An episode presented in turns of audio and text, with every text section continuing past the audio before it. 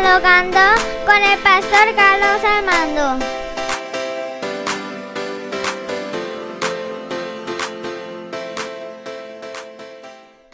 Bendiciones, aquí el pastor Carlos Armando, aquí en el canal del pastor Carlos Armando TV.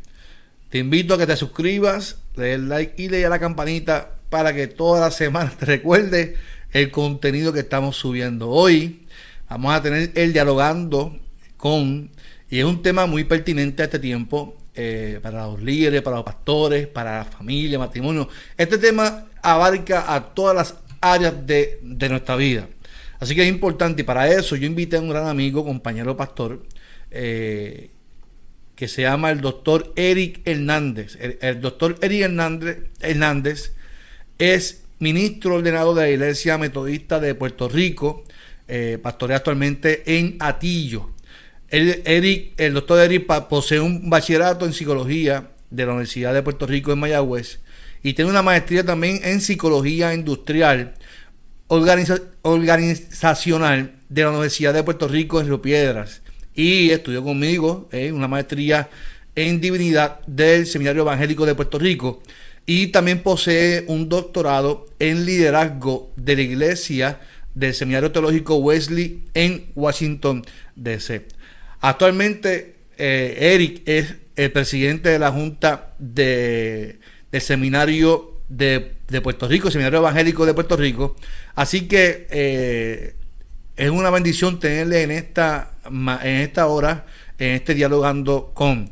Yo sé que este tema va a ser muy pertinente, va a ser de mucha bendición, así que espero que usted eh, escuche, que disfrute este, de este diálogo, porque esto es un diálogo entre dos compañeros que están aquí hablando, dialogando sobre un tema en particular. Así que gracias por conectarte conmigo aquí en mi canal en el canal del Pastor Carlos Armando TV. Nuevamente te invito a que te suscribas, le des like y le des a la campanita y así eh, cooperas conmigo para las suscripciones.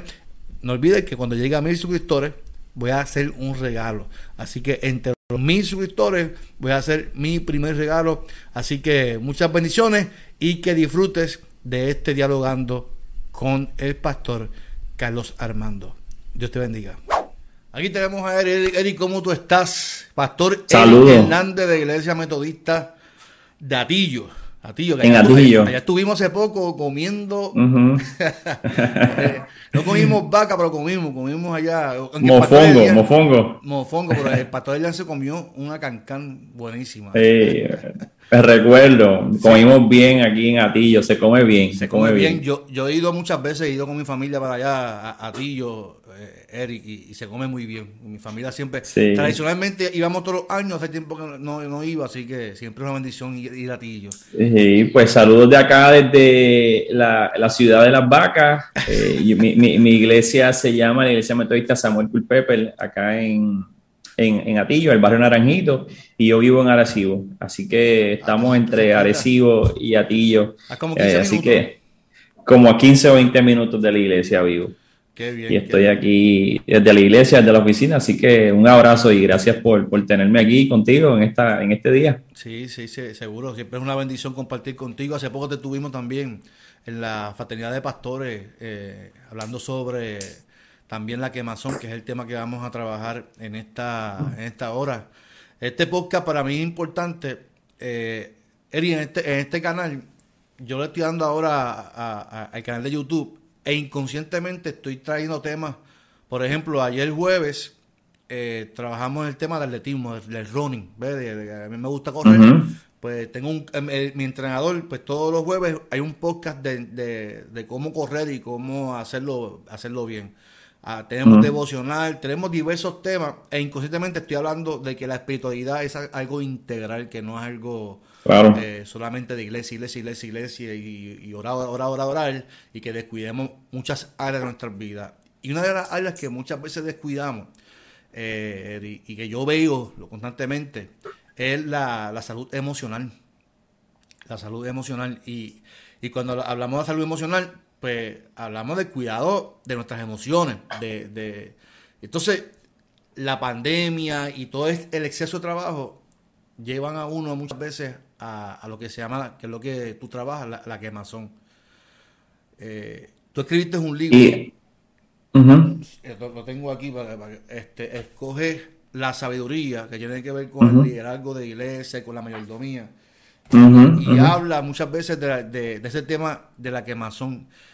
Eri, para, para, ti, ¿qué es, qué es la quemazón? ¿Qué, cuando hablamos de, quemazón, ¿de qué estamos hablando? Pues mira, eh, te voy a contestar la pregunta, pero quería añadirte que, estoy de acuerdo contigo, que me gusta mucho el enfoque de, de esta experiencia que estás teniendo de, de hablar de la espiritualidad como algo integral porque precisamente en la pandemia es cuando nos hemos dado cuenta del cuidado que debemos tener con nuestro cuerpo, con nuestra mente, con nuestro espíritu, y que no, no basta solo con lo que llamamos esta espiritualidad tradicional, que es asistir a la iglesia, a un templo y orar y leer la Biblia, que son disciplinas espirituales fundamentales, pero hay otras disciplinas espirituales, otras disciplinas, digo espirituales porque la espiritualidad es amplia y es integral. Y, quisiera resaltar la palabra integral que acabas de comentar, porque la palabra integral viene de, de íntegro, de integridad, y la espiritualidad hay que verla como un todo, y la integridad es básicamente esa alineación, como, como nosotros estamos, nuestro mundo interior, nuestra vida interior se alinea con nuestra vida exterior, tiene que ver con nuestros, cómo nuestros pensamientos se alinean con nuestras acciones. La integridad tiene que ver con, con lo que nosotros somos como personas, como un todo. Y a veces en, el escenario de la iglesia resaltamos ciertas dimensiones y se nos olvida mirar al ser humano en esa integridad y que todas esas partes de nuestra vida necesitan tener salud porque una parte impacta a la otra. Si tu cuerpo no está bien, va a impactar tu espíritu. Si tu espíritu no está bien, impacta tus emociones. Y todo se entrelaza y no hay forma. Eh, nosotros a veces dividimos esto mucho entre cuerpo, espíritu, alma, pero realmente no hay, no, eso es una división nuestra para propósitos de nosotros buscar entender las cosas y entendernos a nosotros mismos, pero realmente yo no creo que exista esa división como tal. Yo creo que todo está mezclado y que debemos entonces acercarnos a la, espiritual, a, la espiritualidad desde esa integridad. Así que... Sí que hay una, fragmentación para, para, para, definir, pero realmente no estamos fragmentados, somos un ente espiritual completo que conlleva todo lo que te dijiste, el cuerpo, alma y espíritu, que, ¿verdad? Claro, y, entonces mirando de la, vida espiritual o la espiritualidad desde esa integridad, nosotros entonces podemos mirar la quemazón como algo importante, porque la quemazón, si fuéramos a definirla, y yo te, voy a compartir esta definición eh, como la define una psicóloga que ha sido muy famosa desde los años 80, que se llama Cristina Maslach quien fue quien, quien hizo famosa esta, esta, esta definición de la quemazón y se ha utilizado por los últimos 40 años esta definición en muchos escenarios, incluyendo el escenario de la iglesia, que aunque no hay tantas investigaciones como quisiéramos de lo que es la quemazón en el área ministerial, hay unas cuantas. Y yo auguro que a través durante esta pandemia y luego de ella, seguro que van a haber muchas más investigaciones de la quemazón, porque eso está ocurriendo. Y, yo espero que en la iglesia también haya investigaciones. Pues mira, eh, la quemazón es básicamente un síndrome de agotamiento. Y te voy a leer lo que dice Cristina Maslach. Cristina Maslach dice que el agotamiento o esta quemazón tiene tres dimensiones. La, el agotamiento emocional, la despersonalización y la reducción del logro personal. ¿Qué quiere decir esto?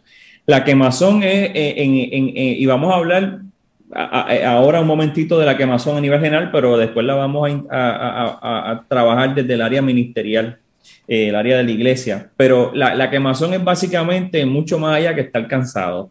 La, quemazón es que ha, ha existido por un periodo largo, no es que de un día para otro yo me quemo. Esto ha pasado un tiempo relativamente largo, probablemente meses o quizás años, o quizás puede ser una década o 15 años, donde se va acumulando Y no solamente se va acumulando un cansancio físico, se va acumulando un cansancio emocional o un cansancio espiritual. Nuestra vida interior se cansa de dar, se cansa de servir, se cansa de, estar sirviendo a otras personas. Eh, y hay un montón de investigaciones que dicen que esto le pasa mucho a las personas que se dedican a profesiones que tienen que ver con el servicio a otras personas. Y, es fuerte que tú estás diciendo, o sea, que, que, que, uno de, momento, que lo que le apasiona y a lo que uno es llamado, uno de, momento emocionalmente se jarte sí, de, hacer lo que está haciendo. Y es duro para un pastor o una pastora, en este caso, reconocer que está quemada porque nosotros eh, cantamos ese himno que dice el pescador de hombres, eh, uh, que mi cansancio, y en una parte dice que mi cansancio a otros descanse y nosotros hemos entrado al ministerio con un deseo de servir, un deseo de dar, un deseo de entregar lo mejor de nosotros. Le predicamos a las personas, lo importante es que darle lo mejor de nuestra vida al Señor, pero la realidad es, la realidad es que cualquier ser humano, cualquier cristiano y en particular aquellos que nos consideramos líderes espirituales y líderes religiosos, somos parte de ese grupo de personas que nos dedicamos a servir a los demás.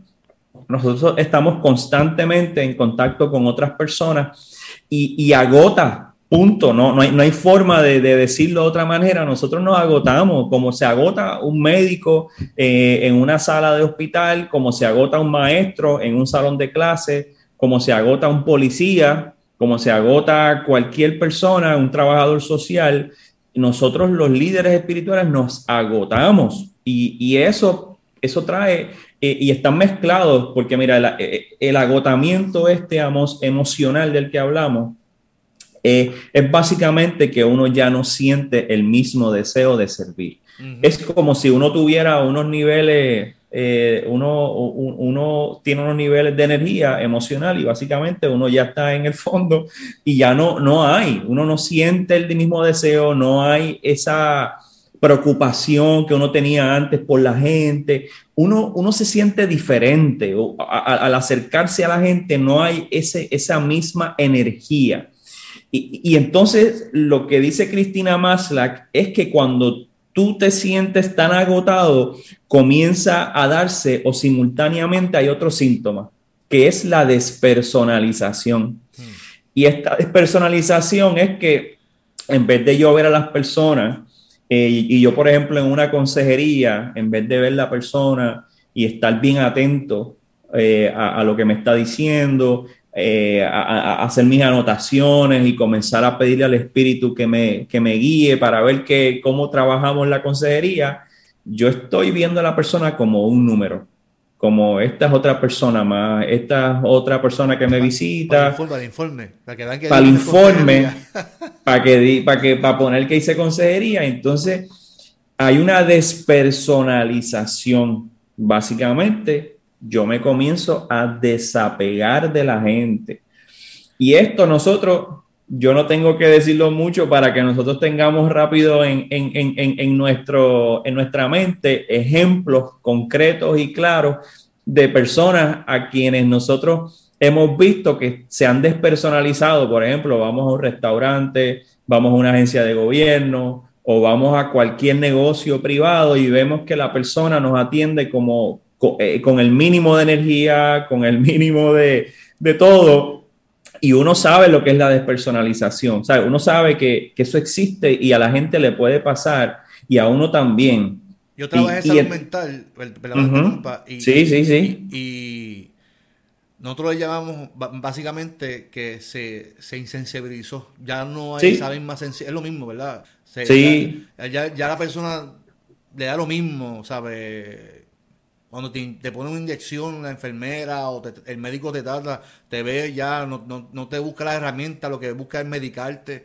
O sea que ya no es esa sensibilidad de dar un servicio correcto a las personas. Exactamente. Eso es lo que dice Cristina Maslach. Cuando no tienes energía, y vuelvo a repetir, no es de un día para otro, es un proceso de agotamiento que se da a través del tiempo. Cuando los niveles de estrés se mantienen elevados por mucho tiempo, nuestro cuerpo, nuestra mente y nuestro espíritu tienen una cierta energía y tienen un, vamos a decir, una fortaleza, vamos a decir, interior para aguantar, pero llega un momento en donde se reducen. El límite. Me, me desapego de la gente porque ya no tengo energía. Entonces Cristina Maslach dice que viene un tercer síntoma. Y es que como yo estoy despersonalizado, me siento mal conmigo mismo porque no estoy sirviendo bien a la gente. Mm. Porque uno sabe lo que es servir bien, uno, uno lo, lo, hizo en un momento dado, uno sabe que uno puede dar mejor servicio, uno sabe que uno puede entregarse mejor a la gente y entonces esa reducción de logro personal eh, pudiera, y muchos estudios hacen este vínculo entre la depresión y la quemazón, porque no es lo mismo la depresión y la quemazón, pero la depresión se asocia mucho con la autoestima y con el valor que nos damos a nosotros mismos. Eh, la, la, depresión hay un vínculo bien cercano a que cuando yo me siento deprimido, pues me siento triste y me siento mal conmigo mismo, incómodo conmigo mismo, insatisfecho con quien yo soy. Y entonces vienen todos esos síntomas de desesperanza y falta de energía. Entonces, en, el quemazón hay una experiencia parecida que, aunque no es lo mismo, donde cuando yo ya no me siento bien conmigo mismo, con el servicio que estoy dando, pues me siento triste, me siento incluso hasta un poco desesperanzado de que yo pueda volver a sentirme como me sentía antes. Y entonces hay unos síntomas que se van pareciendo un poco a la depresión porque hay una tristeza. Y entonces Cristina Maslach dice, la fórmula perfecta para, la quemazón es que se te vaya la energía, te desapegues de la gente y te sientas mal contigo mismo. Esa es la bombita de la quemazón. Y, eso básicamente es la definición de quemazón.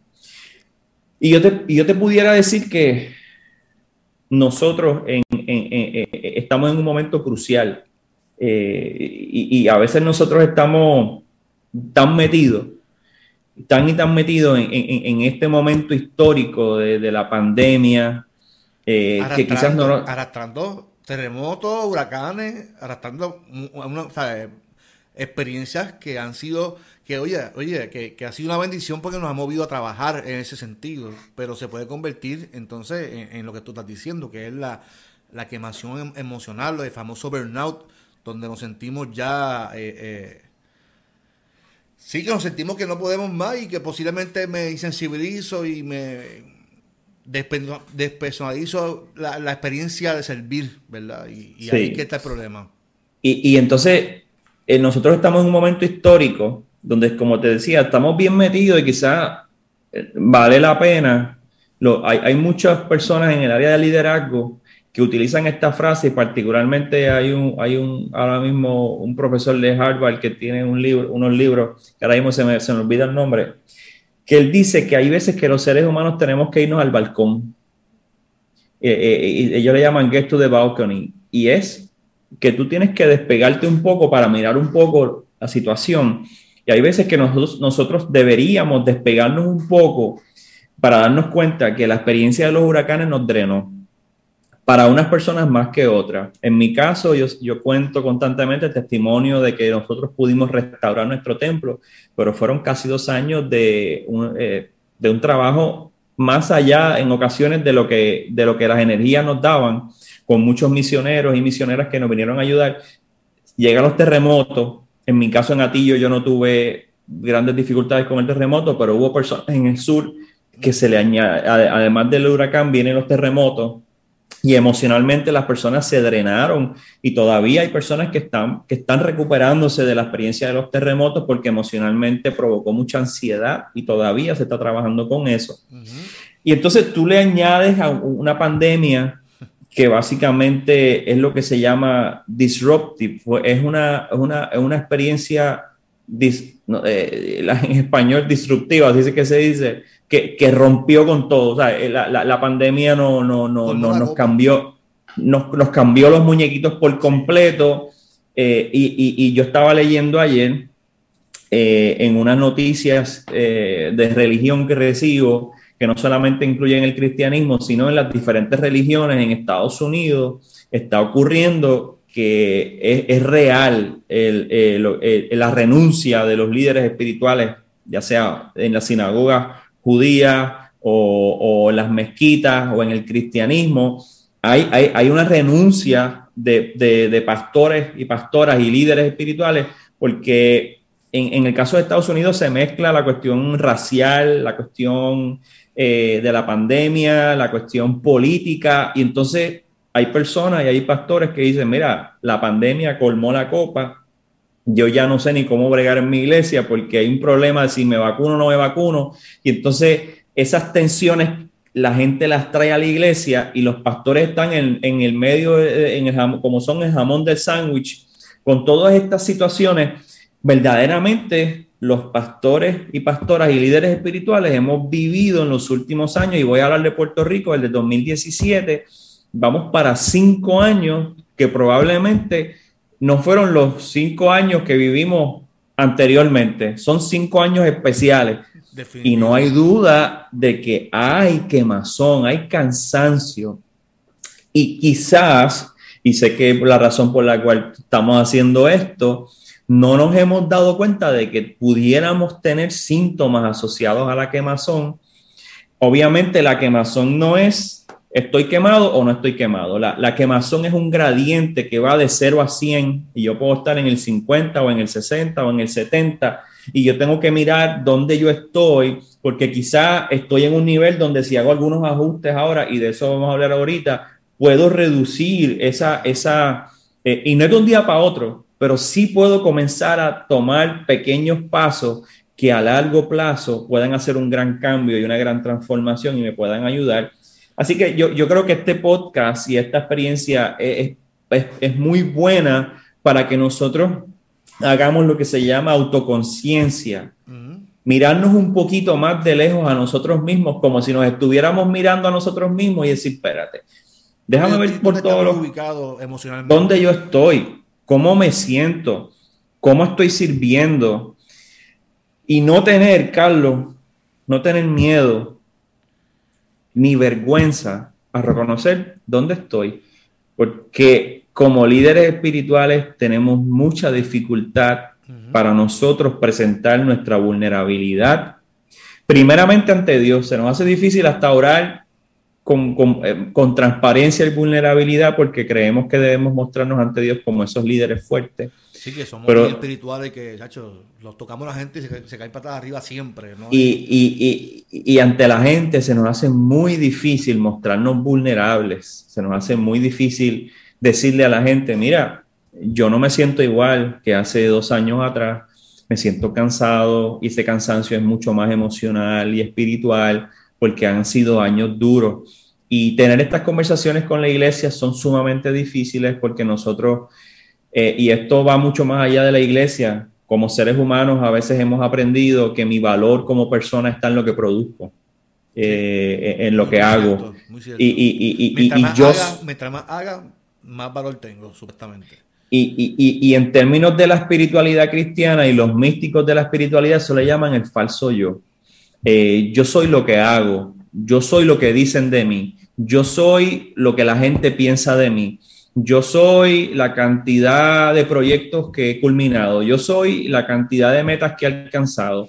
y, eso, y, eso fue lo que Jesús eh, enfrentó en el desierto cuando fue tentado por el diablo, en el cual eh, se, le, se, le, se le tentó con la fama, con el poder, con el control. Y hay veces que nosotros como líderes espirituales creemos que nosotros somos lo que la gente piensa de nosotros, el poder que podemos tener, el control. ¿Cuánto nos podemos proyectar para que la gente, porque ahora con las redes sociales se aumenta más el grado de que mientras mejor yo me proyecte en las redes sociales, cuán espiritual y cuánto yo conozco y cuánto yo, cuánto poder tengo, eh, eh, es bien fuerte eso.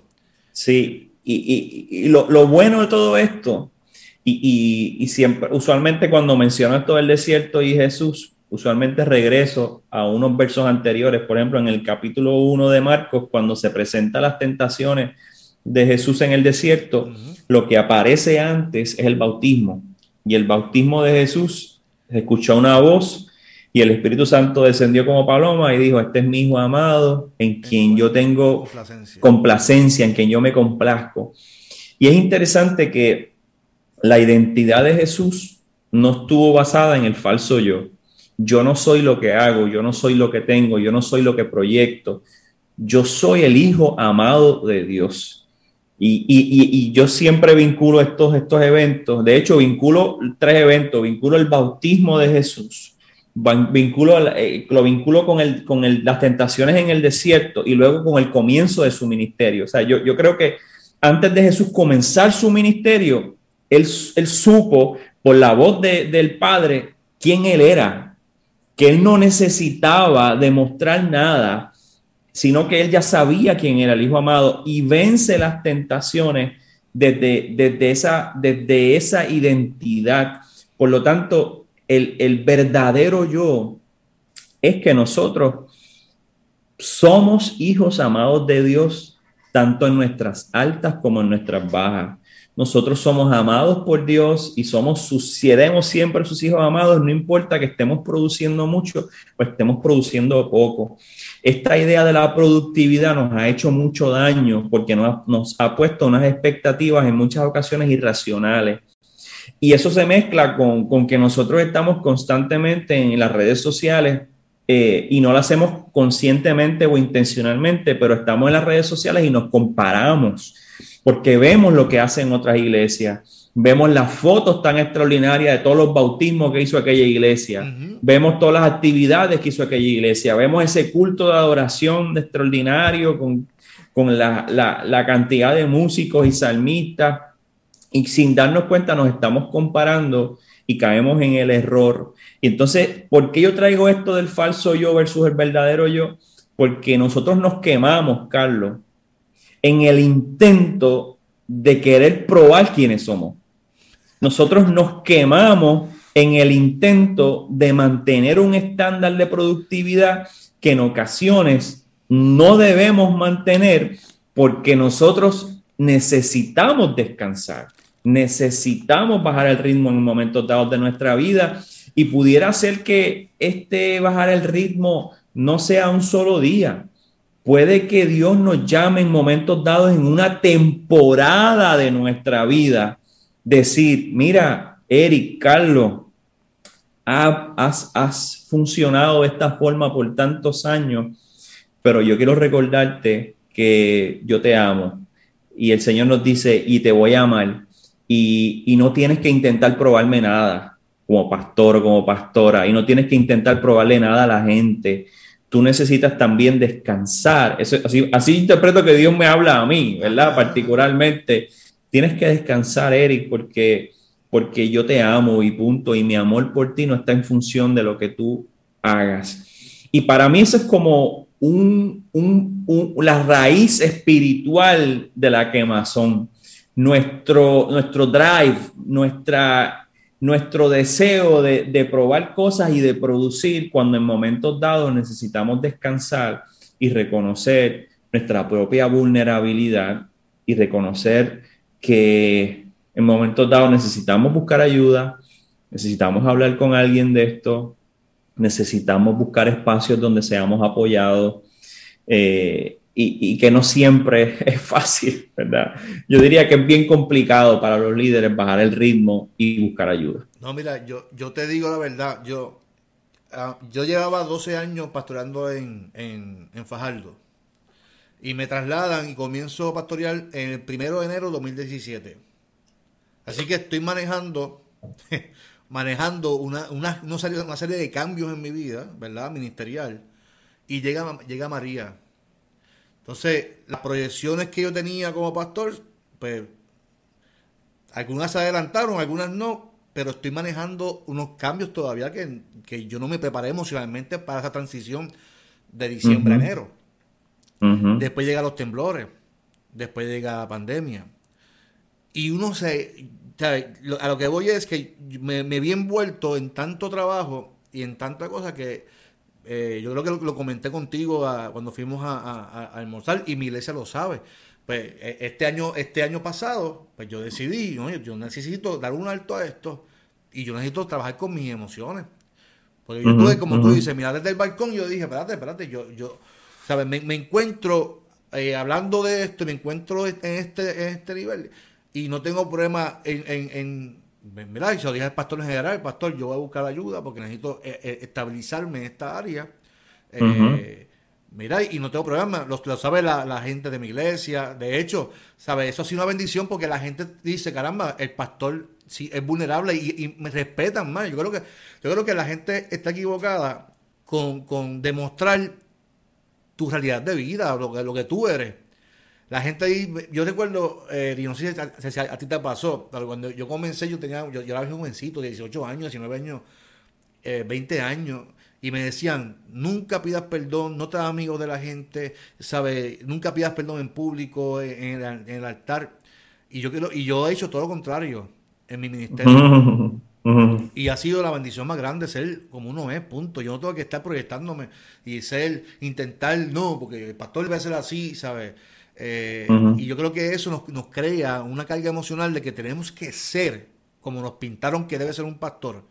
Todo este tipo de, experiencias también eh, que, nos, que, nos, que, nos, ha traído la, vida, el mundo nos ha traído este tipo de experiencias, nos caigan tanto y, y como nos enseñaron que no podemos demostrar quiénes somos realmente, pues es un problema.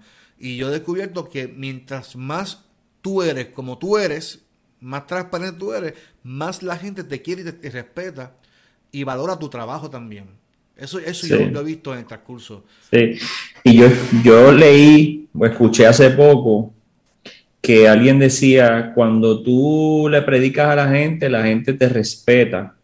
Cuando tú le abres tu corazón, la gente comienza a amarte.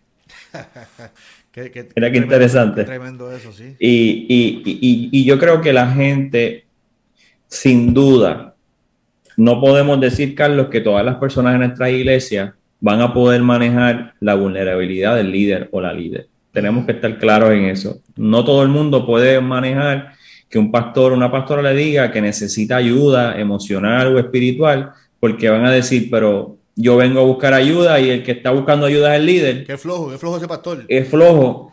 Pues, y lo que refleja ese pensamiento es precisamente inmadurez espiritual y refleja una expectativa irracional de, lo que significa ser un líder o una líder.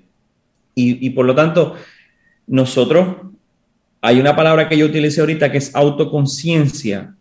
Quienes lideramos necesitamos tener autoconciencia porque en la medida en que nosotros nos conozcamos a nosotros mismos, nosotros podemos compartir con las otras personas donde nosotros estamos es muy difícil para ti o para mí compartirle a una persona o a, una iglesia que necesitas ayuda si tú no sabes que necesitas la ayuda. Por eso cuando Daniel Goleman, en hace, qué sé yo, no sé si fueron hace 25 o 30 años atrás, introdujo el tema o, la frase inteligencia emocional.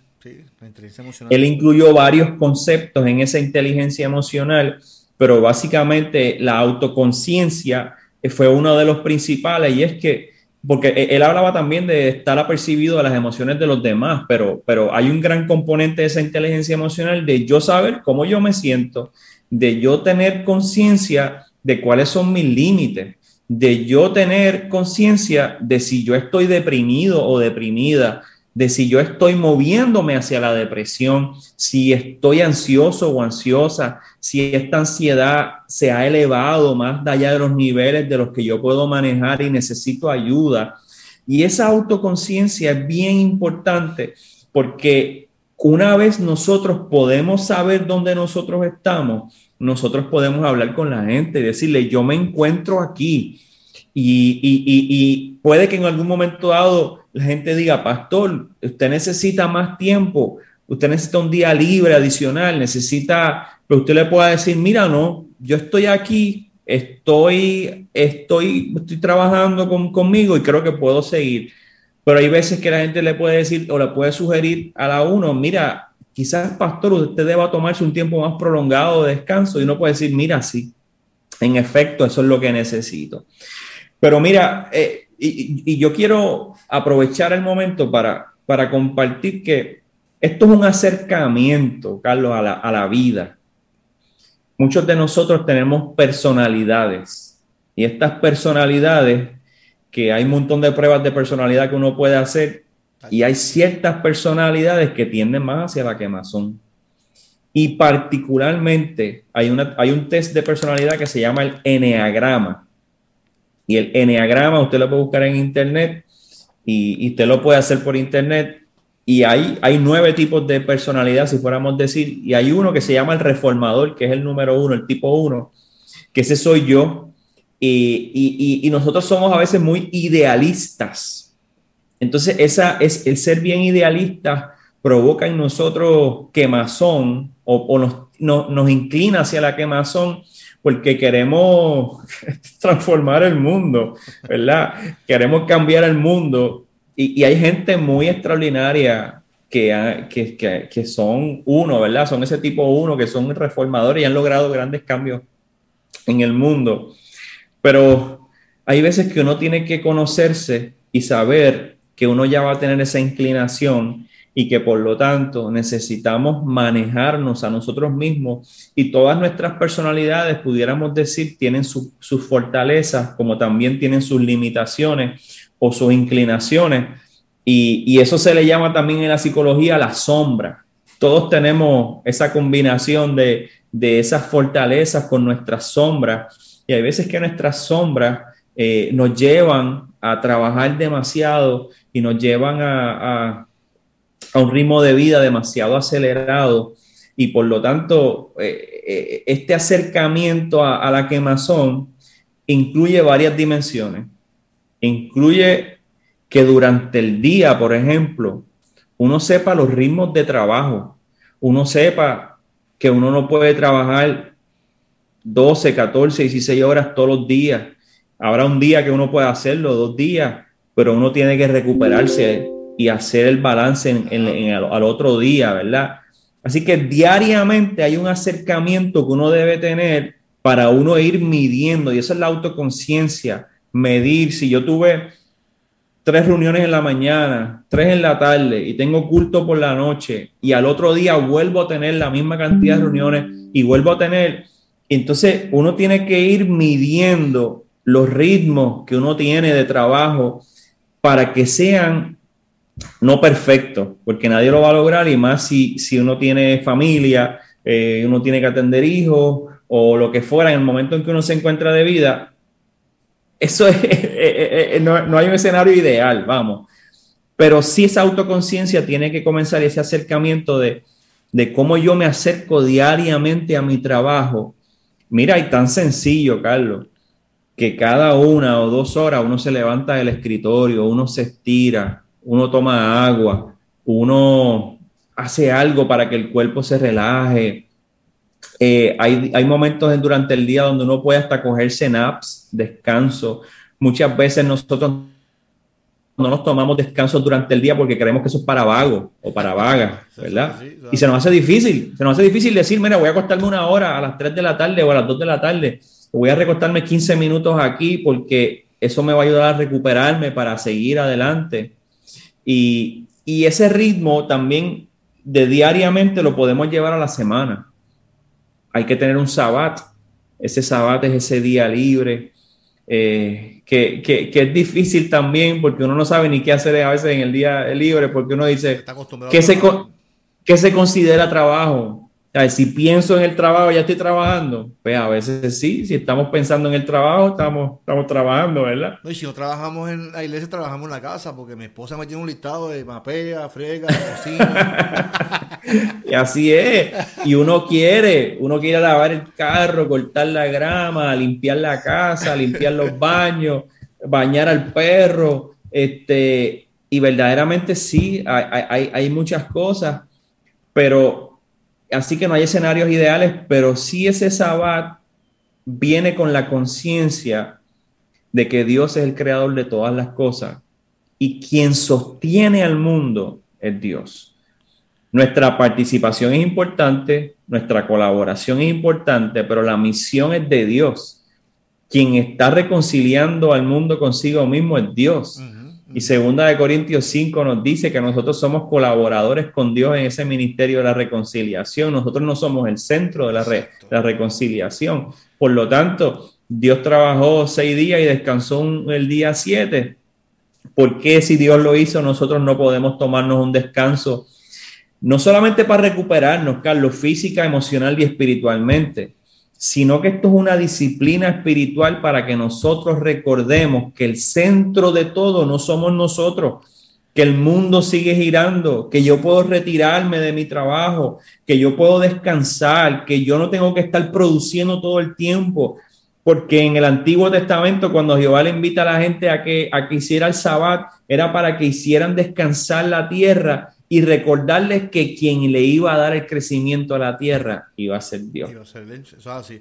Oye, y, y, tú qué dices eso, Eri, este, porque es que he tenido experiencia, yo tengo muchos amigos y, pastores y laicos, y yo le comenté una vez este, a un compañero, ¿verdad? Que lo, lo, lo, vi, lo, veo como que bien activo y le digo, tienes, tienes que aprender también, ¿verdad? A, a, a un alto, ¿verdad? A esto, porque y la respuesta fue, no, es que la gente depende de mí. Así fue la respuesta. La gente depende de que yo haga este Facebook Live. La gente depende de que me escuche. Entonces, ya el centro dejó de ser Dios. Tú eres el salvador para la gente. Y yo, a mí me impactó tanto eso porque eh, eh, el hecho de que en la mente, en tu psiquis, tú pienses que, la gente depende de ti.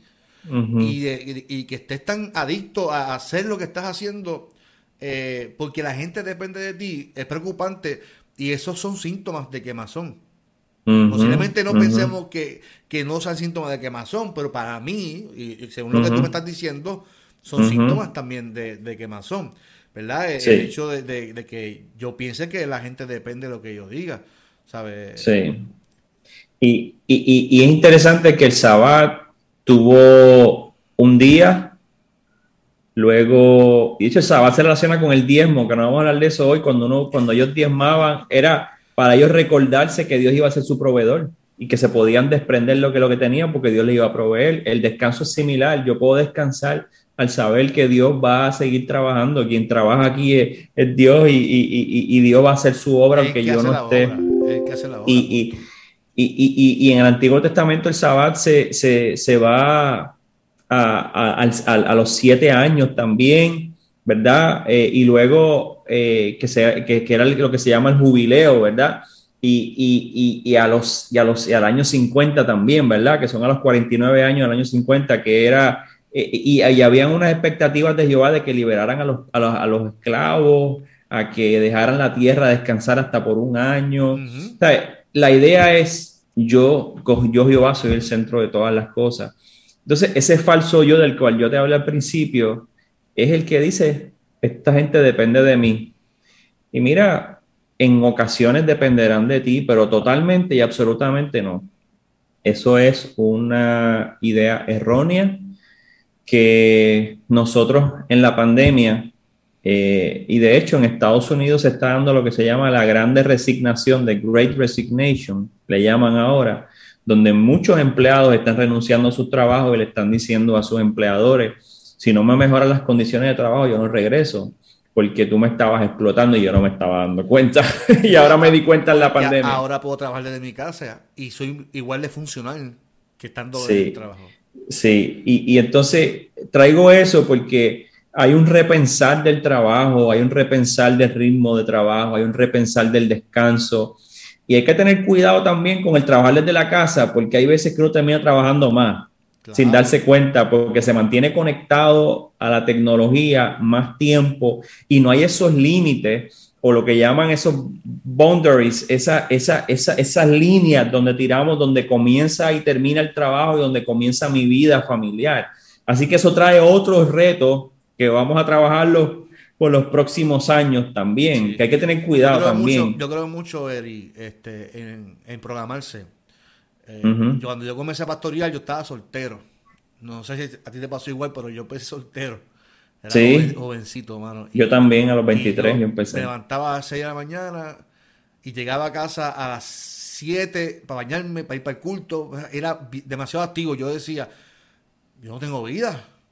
Entonces yo empecé a pensar, cuando yo me case, yo voy a seguir con este mismo patrón de trabajo. Y entonces comencé a hacer ajustes y comencé a, programarme. Yo creo mucho en el programa.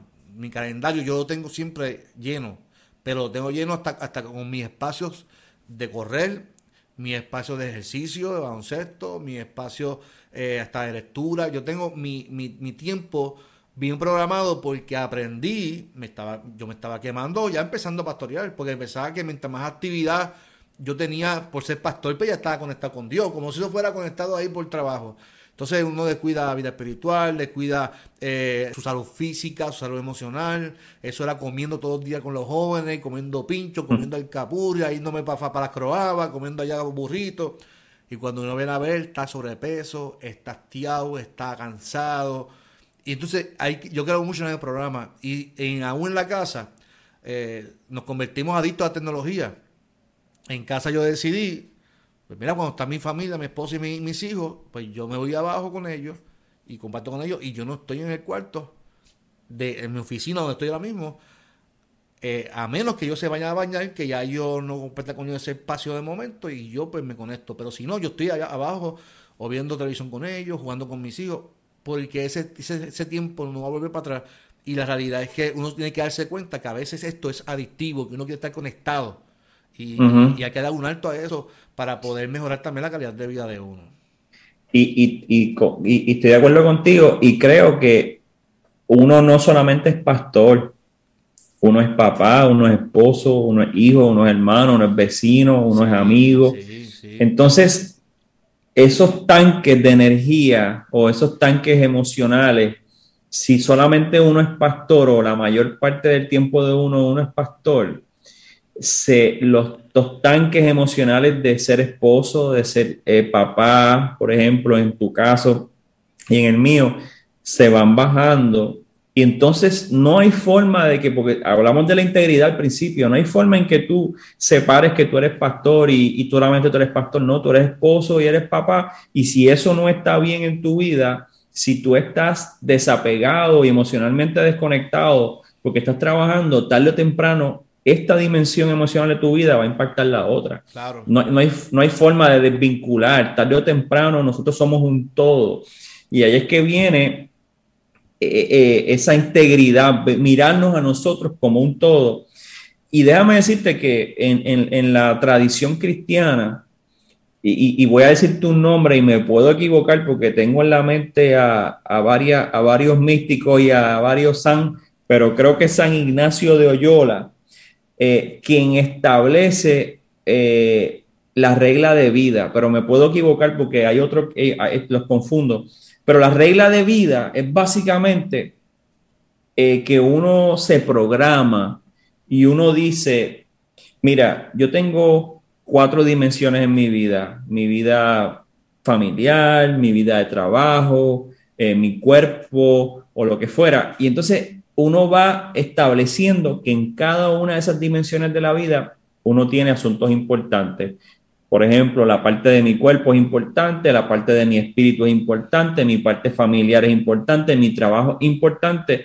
Y eso permite que uno tenga una perspectiva un poco más amplia de la vida de uno y uno pueda decir, yo no soy todo trabajo. Este, y, también yo no puedo ser todo papá porque va a haber una insatisfacción laboral y vocacional, ¿verdad? En algún momento. Así que uno va haciendo ese balance y, y que sean eh, eh, cosas que uno pueda ejecutar porque yo no, yo no puedo tener una rutina de ejercicio de cinco horas al día porque yo apenas corro bicicleta entre 30 y 45 minutos al día y en lo que me monto y lo que bajo lleva una hora y por lo tanto yo no puedo, no tengo en mi espacio de vida más tiempo de eso. Este, así que tienen que ser metas reales, pero lo importante es que esa regla de vida, y uno lo puede buscar en internet, en inglés Rule of Life, son esas, esos, esas acciones que uno toma y uno va haciendo esos cuadritos en la vida de uno, ese programa de vida para que haya mayor balance. Este, y, y te lo digo porque hay gente que puede, puede que querer tener algo más práctico, ¿verdad? A la hora de hablar de la quemazón, pues yo diría que, que es esa programación personal y ministerial donde se establezcan límites. Eh, y esos límites no, no, no significa que habrá días que uno le dé más al trabajo. Eso no significa que todos los días tiene que ser igual, el mismo horario. No, porque eso no es funcional, no es real. Es que uno sepa mirar el ritmo de trabajo y saber que, mira, le metiste 60 horas la semana pasada, no le puedes meter 60 horas a esta próxima semana porque te, te vas a quemar y no lo vas a sentir necesariamente o quizás sientas un, un cansancio, pero si lo sigues haciendo repetidamente, a largo plazo vas a, tener unas consecuencias. Y, Carlos, te digo, porque sé que vas a comentar algo, que cuando uno cae en la quemazón, Carlos, el problema es que la solución no es rápida. No existe un quick fix para la quemazón.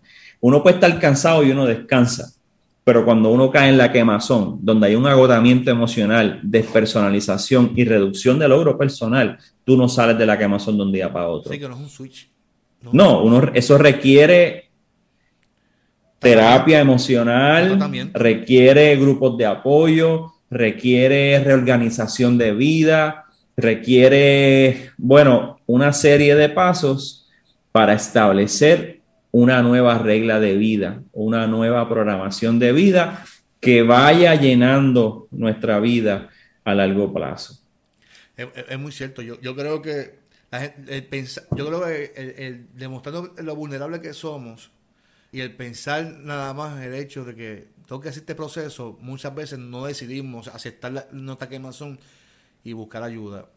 Nuestro interés en esta hora es que, que nos miremos, que nos observemos, como, como, ¿verdad? En caso mío como pastor, si nos están viendo, porque esto no es solamente para el ministerio, esto puede ser en tu vida matrimonial en la vida de, un líder de, una iglesia que se encuentre vulnerable. Yo, yo conozco líderes de iglesia que se encuentran ya en un proceso ya de, tratamiento porque se quemaron, porque la iglesia lamentablemente también explotamos a los líderes. Los lo tenemos en cuatro o cinco posiciones porque lo hacen bien y la realidad no sabemos que estamos explotando también el liderazgo de iglesia. Así que esto es no tan solo el pastor, sino que, podamos entender, ¿verdad?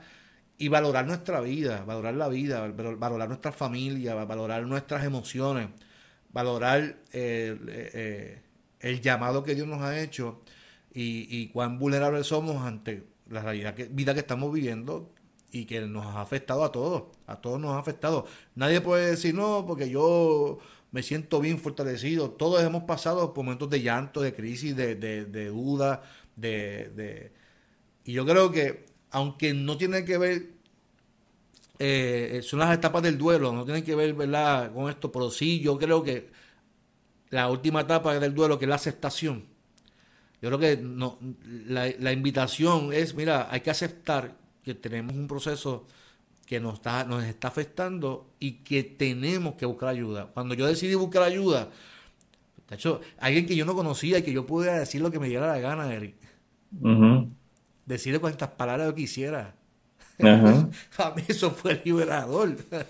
sí, porque yo tengo mi pastor general y yo le hablo y él sabe todo de mí. Pero alguien que no conozco y que yo le dije, Nacho, para mí eso fue liberador. Sí, eso fue muy bueno. y que debe ser una disciplina espiritual uno tener un psicólogo o una psicóloga como parte del grupo de médicos o de profesionales de la salud que uno tiene, así como un generalista o un médico interno o lo que fuera que uno tiene, en el caso de las mujeres su ginecóloga, en el caso de los hombres su uno tiene un psicólogo o una psicóloga familiar. No es pecado. Eso, eso, no, eso es parte de la vida. Yo cuido mi cuerpo y cuido mis emociones. El problema es que nosotros como iglesia hemos demonizado todo esto. Sí, sí. Y hemos puesto expectativas irracionales sobre el liderato y los líderes y las líderes también hemos proyectado y hemos promovido expectativas irracionales. Yo he escuchado, yo he escuchado, es que los, pastores no pueden caer en crisis, porque ¿dónde está la fe de ellos? Entonces, ¿cómo tú piensas que un pastor no puede caer en crisis porque es pastor? ¿Sabes? Es un ser humano. Tiene crisis familiares, tiene crisis también económicas, tiene crisis como cualquier ser humano. Eso me recuerda las palabras de Jesús en la cruz, citando el Salmo 22, si no me equivoco, cuando él dijo, Dios mío, Dios mío, ¿por qué me has desamparado? Jesús desde la cruz enfrentó un momento de crisis eh, fuertísima que nos recuerda la humanidad de Jesús y nos recuerda nuestra propia humanidad y que hay momentos de lamentar.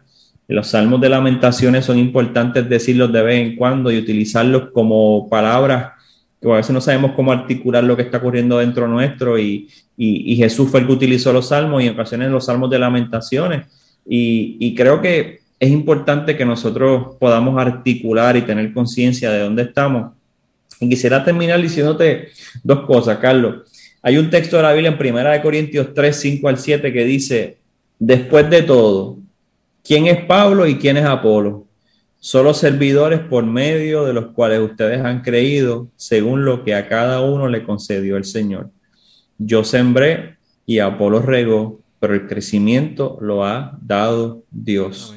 Así que ni el que siembra ni el que riega son algo, sino Dios que da el crecimiento. Eso a mí me pone en perspectiva y me ayuda muchísimo. Y en segundo lugar, yo recuerdo eh, que mi familia me ayuda mucho en esto. Y yo recuerdo, yo hablando con mi esposa a través de los años de todas las cosas que uno quiere hacer y, y cómo a veces los pastores descuidamos las familias y las parejas y los hijos. Y yo me acuerdo que mi esposa me, me dijo en una ocasión, bueno, eh, tú tienes que pensar cuán importante para ti es tu hija y cuán importante para ti es tu esposa y cuán importante para ti es ser un buen papá, un buen esposo. Y tú tienes que medir eso, si para ti es más importante ser un buen pastor y un excelente líder a nivel de las personas, pero no ser un buen papá, vas a tener los resultados.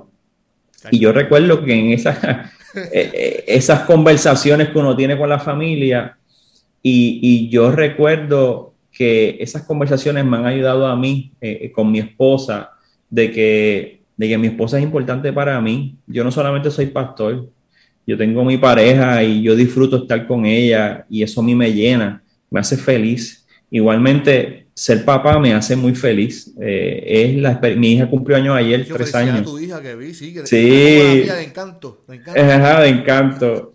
Y ser papá a mí me hace feliz.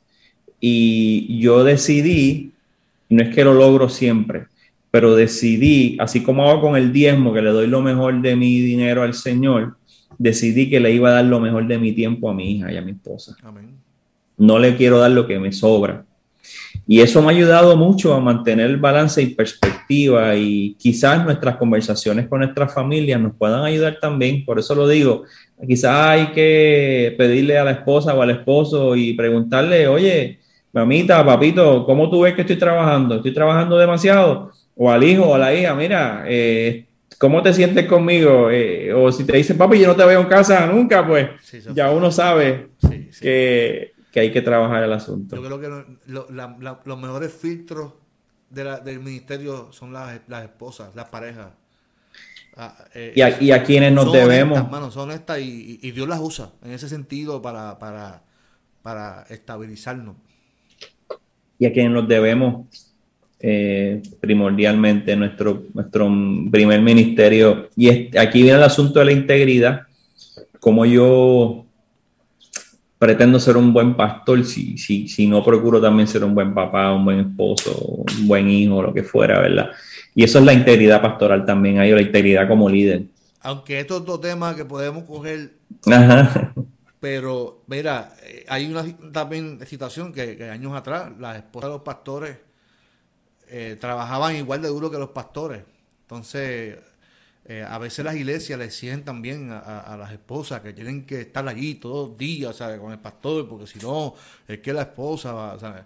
No, yo, yo desde el principio le he dicho a mis iglesias, no, mi esposa es mi esposa, yo la amo porque es mi esposa, no la amo porque ella me ayuda en el ministerio, porque hace tal cosa. La amo porque es mi esposa y yo me enamoré de ella y mis hijos son mis hijos y no tienen que trabajar en la iglesia, lo hace si quieren, si nace de ellos hacerlo, ¿sabes? y y, es que a veces vemos algunas iglesias, por lo menos la iglesia metodista no ocurre, gracias a Dios.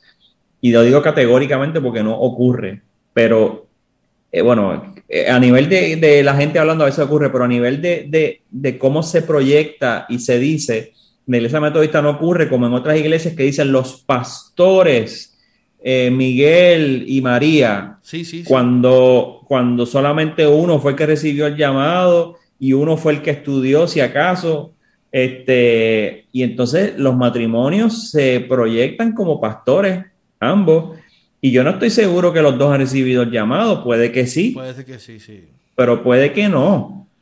Y son expectativas irracionales para las personas que sin duda también pueden traer quemazón familiar. Mira, mi, mi esposa, ella es la que dirige el Ministerio de Adoración. Y desde que nació mi hijo, ella no va a la iglesia a, dirigir oración. Y yo ni, la, voy a presionar porque yo no voy a exigirle que venga a trabajar de Guaynabo, que salga a las seis de trabajar, para ensayar, para... no, eh, no, yo no voy a quemar a mi esposa, ¿sabes? Así es. Y, y, las decisiones mías, honestamente, Eric, yo las he tomado, mis transiciones de vida, las he tomado por amor a mi familia. mi traslado, todo, todo lo que yo hago, ¿sabes? Eh, decidí hacerlo por mi familia, ¿sabes? Porque amo a mi esposa, amo a mis hijos, ¿sabes? No, no va a hacer decisiones pues, pensando en mi congregación, porque no, mis decisiones siempre van a ser primero pensando en mi familia, porque yo no puedo pensar primero en mi congregación si yo no amo, amo, ¿sabes? A mi esposa y a mis hijos, no puedo, porque entonces eh, para mí es una dicotomía de, de pensamiento, de que, ¿sabes? No, porque es que y son expectativas irreales que, que se nos han creado, que tenemos que satisfacer primero una congregación, cuando es nuestro primer ministerio es nuestra esposa. Y eso es la familia. También causa quemazón, también es causa quemazón. Definitivo, definitivo, causa quemazón. Y, y yo creo que aquí lo importante es que nosotros sepamos a quién Dios llamó y cuáles son las responsabilidades que Dios, que Dios nos puso. Y y dejar a cada persona como miembro de la familia que responda como mejor sienta a los llamados que Dios les hace. Eri, llevamos una hora hablando y para mí se ha sido como 15 minutos, brother. Yo sí. de seguir hablando contigo. Sí, la cuestión es que no sé si la gente va a seguir conectada con nosotros. Pero sí, se han conectado, lo escuchan después. Va a tener equipatillo para, para hablar un rato, comer churrasco otra vez, comer monfongo. Dale, dale, dale. Este, estamos aquí a la orden. Eh, en otra ocasión también podemos ir por allá donde tú estás, en, en Caguas. Me gusta, que yo, y, aquí yo conozco cuántos restaurantes hay. Sí, y tengo, como hemos hablado anteriormente, tengo muchos amigos y amigas en la Iglesia Evangélica Unida y, y aprecio que cualquiera de ellos me invite a comer. Eh, en cualquier momento. Eh, has dicho nombre, porque pues, tienes a, tienes a Héctor Torres, tienes a Carlos Collado, tienes a Elian.